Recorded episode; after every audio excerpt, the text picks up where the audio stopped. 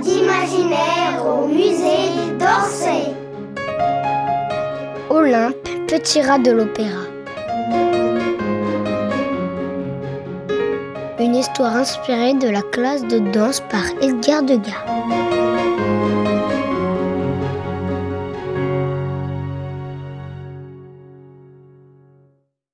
On reprend tout depuis le début, mesdemoiselles.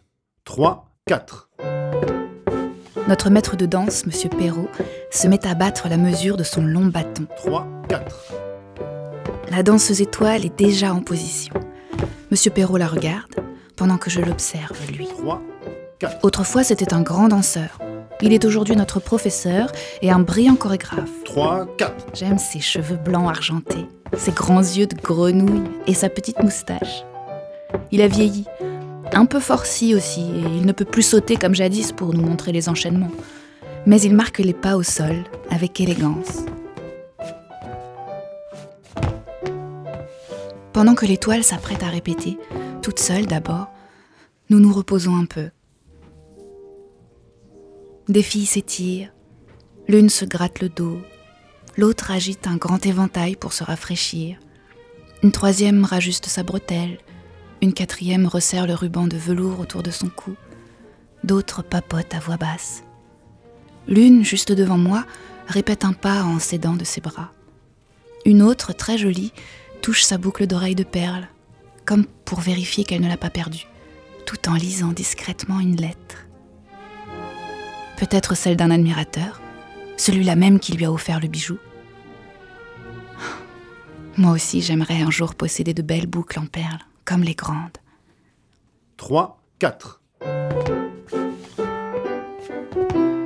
Nous reprenons pour la cinquième fois la répétition d'un ballet que j'adore, Coppelia ou La fille aux yeux d'émail, d'après un conte d'Hoffmann, sur une musique de Monsieur Léo Delibes. 3, 4. C'est l'histoire d'un jeune homme, Franz, qui tombe amoureux d'une belle jeune fille aperçue dans l'atelier du savant Coppelius, mais il se trouve que cette jolie personne est un automate. La fiancée de Franz, Swanhilda, en conçoit une grande jalousie. Elle s'arrange pour prendre la place de Coppelia, puis elle casse tous les automates pour finir par s'enfuir avec son fiancé et l'épouser. Comme c'est romantique.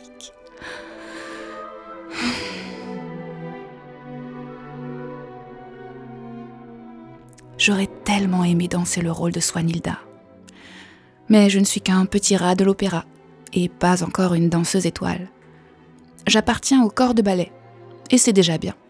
Enfin, c'est ce que dit ma mère, assise au fond de la salle et qui me surveille en tricotant. Donc, petit rat, ça me va. Pour l'instant. Mais lorsque je danse la mazurka de Coppelia, la musique est tellement belle et si pleine d'entrain, même si je suis derrière toutes les autres au fond de la scène, j'ai l'impression que l'étoile, c'est quand même moi.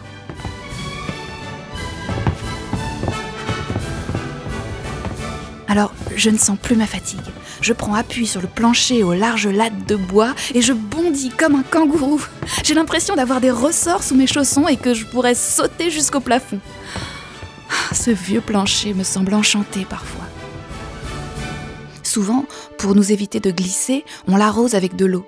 Alors, ça sent la poussière, le bois mouillé et le vieux chausson de danseuse. Une odeur unique. On ne peut pas comprendre tant qu'on ne l'a pas respiré.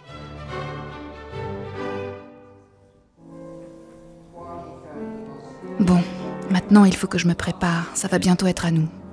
Il faut nous concentrer sur les enchaînements pour ne pas nous tromper. Nous devons même ignorer le monsieur distingué assis dans un coin de la salle, qui nous observe avec un carnet. Je vois bien qu'il nous dessine, ou plutôt qu'il nous croque, car ses gestes sont brusques et nerveux. J'aimerais tant aller voir par-dessus son épaule. Mais nous n'avons pas le droit.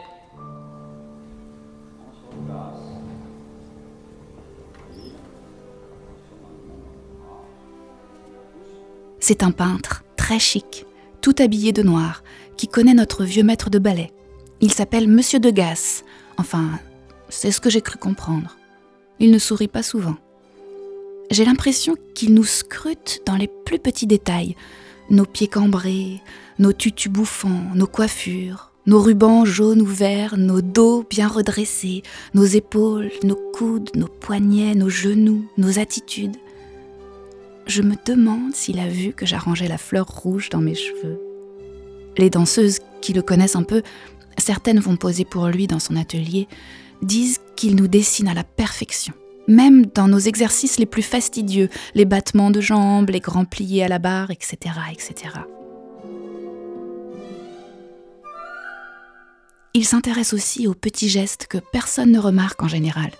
Une danseuse qui masse sa cheville endolorie, qui tire sur son collant ou même qui rêvasse dans un coin, comme cela m'arrive, je l'avoue. Ce ne sont pas toujours des choses nobles ou très gracieuses, mais j'imagine qu'il est de ceux, peu nombreux, qui se soucient de notre fatigue après des heures d'exercice. Et lorsque nous sommes découragés de ce travail si difficile et toujours à recommencer, il nous comprend. Ce n'est pas un homme facile pourtant. On l'appelle d'ailleurs le terrible monsieur Degas. Il est un peu lunatique sans doute. Un jour, il nous regarde avec un air amusé. Le lendemain, sa physionomie est si austère que personne n'ose s'approcher de lui, sauf le petit chien de monsieur Perrault, un très mignon Yorkshire, un vrai joujou. Aujourd'hui, il a voulu venir saluer le peintre, qui déteste les animaux et les chiens en particulier. Alors, en douce, pendant que M. Perrault ne regardait pas, Degas a voulu lui donner un coup de pied pour l'éloigner. Heureusement, il l'a raté, mais le petit chien a eu peur, il a poussé un cri et s'est enfui. Je n'en revenais pas. J'ai bien failli dénoncer ce méchant homme, mais je me suis dit que ça allait faire des histoires, alors j'ai tenu ma langue. Kiki avait disparu en tout cas, et M. Perrault s'est inquiété. Il se demandait où son petit chien était passé. Alors il a fallu interrompre la répétition et toutes nous l'avons cherché, dans les couloirs, les escaliers, les cours, le vestibule. Tout l'opéra de la rue Le Pelletier retentissait de nos appels. Finalement, nous l'avons retrouvé dans une loge, blotti sous une table à maquillage. C'est moi qui l'ai rapporté dans mes bras. Il me léchait les doigts de reconnaissance. Même s'il nous dessine bien, quel monstre tout de même, ce Degas. Pourtant, lorsque j'espionne les conversations entre lui et notre maître de ballet, je trouve qu'il a l'air d'un homme intelligent et sensible. Il dit parfois des choses étranges dont je me souviendrai toujours parce que je les ressens moi aussi. Un jour où il semblait un peu mélancolique, il a laissé tomber Je suis triste quoique gai. Ou le contraire. C'est drôle, vous ne trouvez pas? C'est ainsi que je traîne dans la salle, faisant semblant d'attacher le lacet de mon chausson pour écouter ses paroles, l'air de rien. Comme il vient plusieurs fois par semaine, j'apprends à le connaître un peu, à son insu. Le peintre célèbre Édouard Manet a surnommé Degas le peintre des danseuses. Mais il est bien plus que ça, je crois. Dans tous les gestes qu'il dessine ou qu'il croque sans répit, je crois qu'il cherche le mystère de la vie même. Un soir, M. Degas, avant de s'en aller, a dit C'est le mouvement des choses et des gens qui distrait et qui console même. Si l'on peut être consolé quand on est malheureux. Si les feuilles des arbres ne remuaient pas, comme les arbres seraient tristes, et nous aussi. Ah, j'en ai eu les larmes aux yeux des larmes d'émotion qui auraient pu remplir le petit arrosoir vert que l'on voit à gauche du tableau et sur lequel M. Degas a malicieusement signé sa toile.